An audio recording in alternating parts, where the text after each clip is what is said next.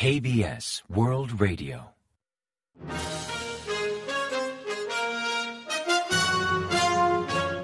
Informativo de KBS World Radio. Bienvenidos un día más al informativo de KBS World Radio.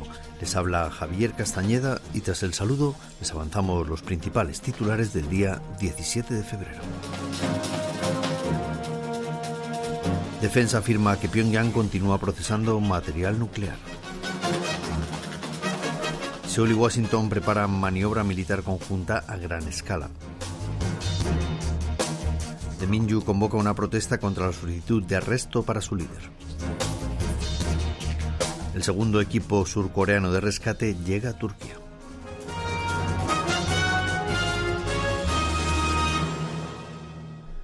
Y tras el avance de titulares les ofrecemos las noticias.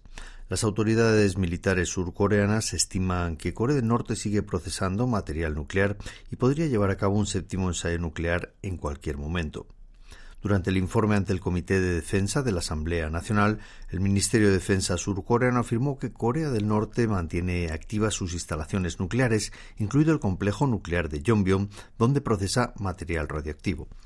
Explicó que el norte sigue procesando estos materiales y que solo faltaría la decisión política para efectuar otro ensayo nuclear en cualquier momento. Sus pronósticos estiman que Corea del Norte seguirá aumentando su capacidad balística y podría probar otro misil balístico intercontinental en breve para mejorar el rendimiento de sus misiles de combustible sólido.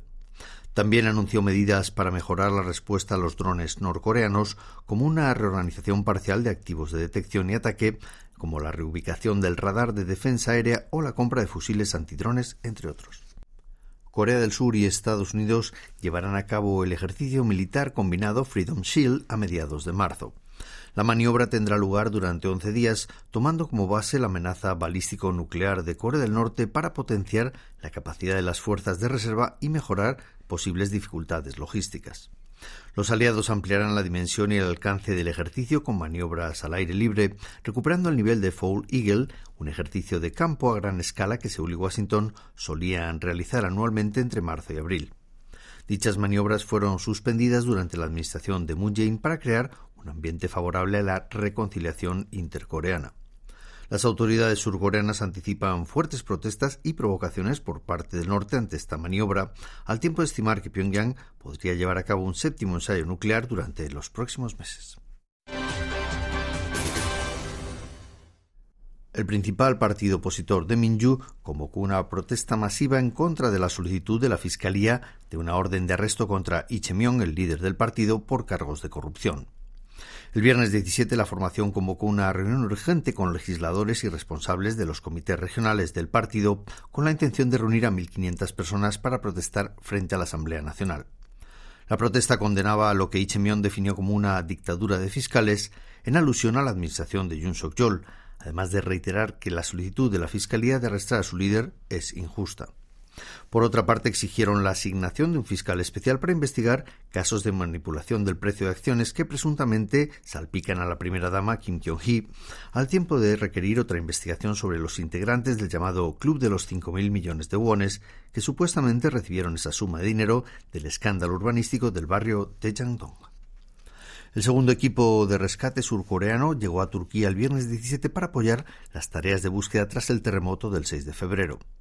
Integrado por 21 personas, entre médicos rescatistas y funcionarios del Ministerio de Exteriores y la Agencia de Cooperación Internacional, COICA, el equipo llegó a la base aérea de Adana, en Turquía, a bordo de un avión militar a las 6 de la mañana. La semana anterior, Corea del Sur envió un primer equipo de rescate ante desastres integrado por 118 personas, mayormente expertos en tareas de rescate. Además, el Gobierno ha despachado un segundo envío de bienes de primera necesidad con más de 3.000 mantas, 1.030 tiendas de campaña y 2.200 sacos de dormir.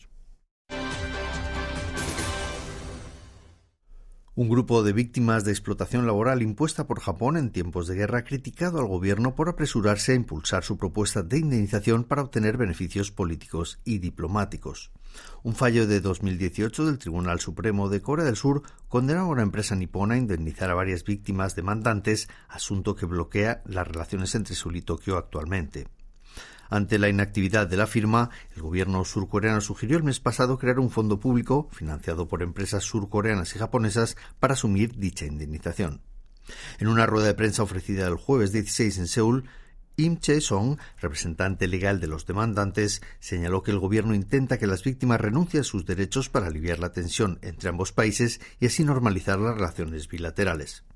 Criticó enérgicamente al Ejecutivo por forzar a las víctimas a aceptar la propuesta pese a su rechazo, con la mera ambición de dar por zanjado el problema y obtener un rédito político.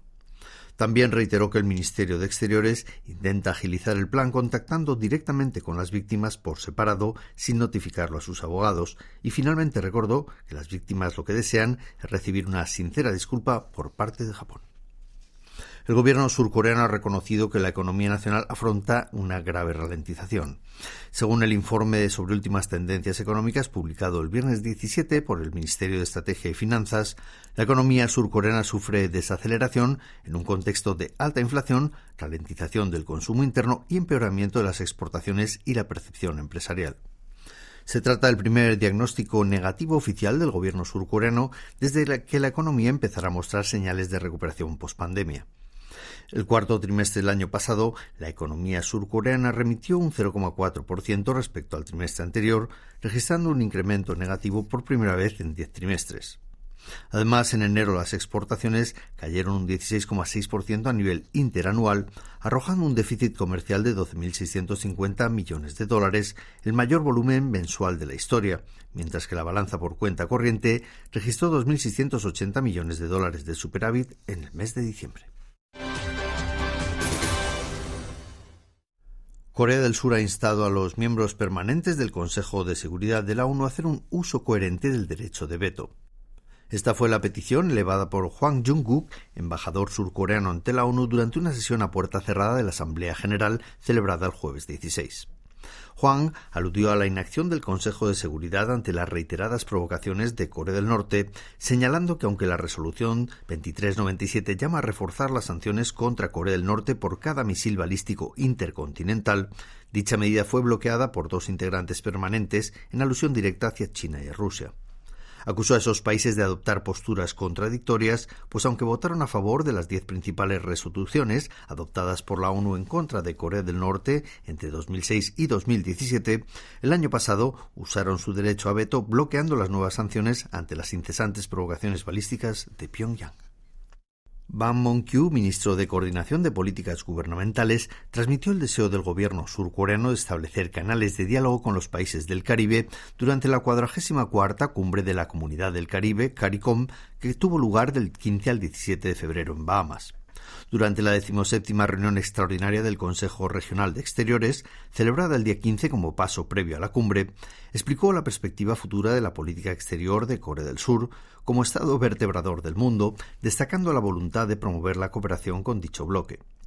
También propuso crear un canal para mejorar la comunicación entre ambas partes y celebrar un foro a nivel ministerial en Seúl durante el segundo semestre del año, además de un órgano consultivo regular entre Corea y CARICOM. Asimismo, sugirió ampliar el Fondo de Cooperación Corea-CARICOM y ser proactivos en la formación de expertos TIC para impulsar los intercambios en gobierno digital, cambio climático, energía y seguridad alimentaria.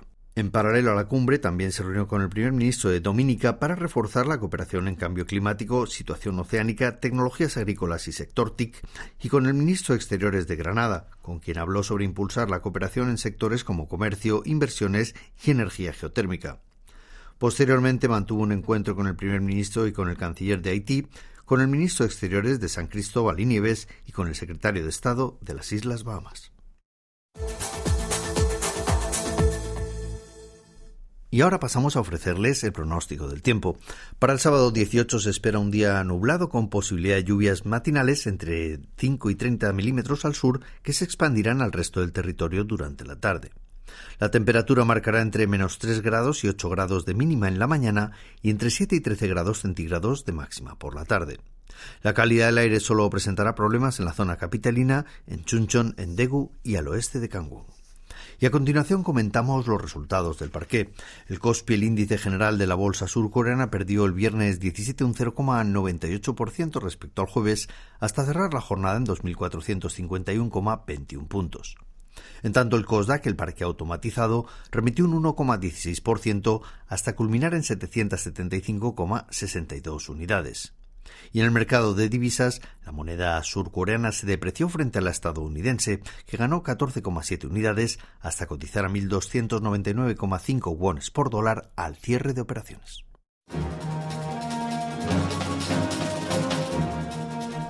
Y hasta aquí el informativo de hoy. Gracias por acompañarnos y sigan en la sintonía de KBS World Radio.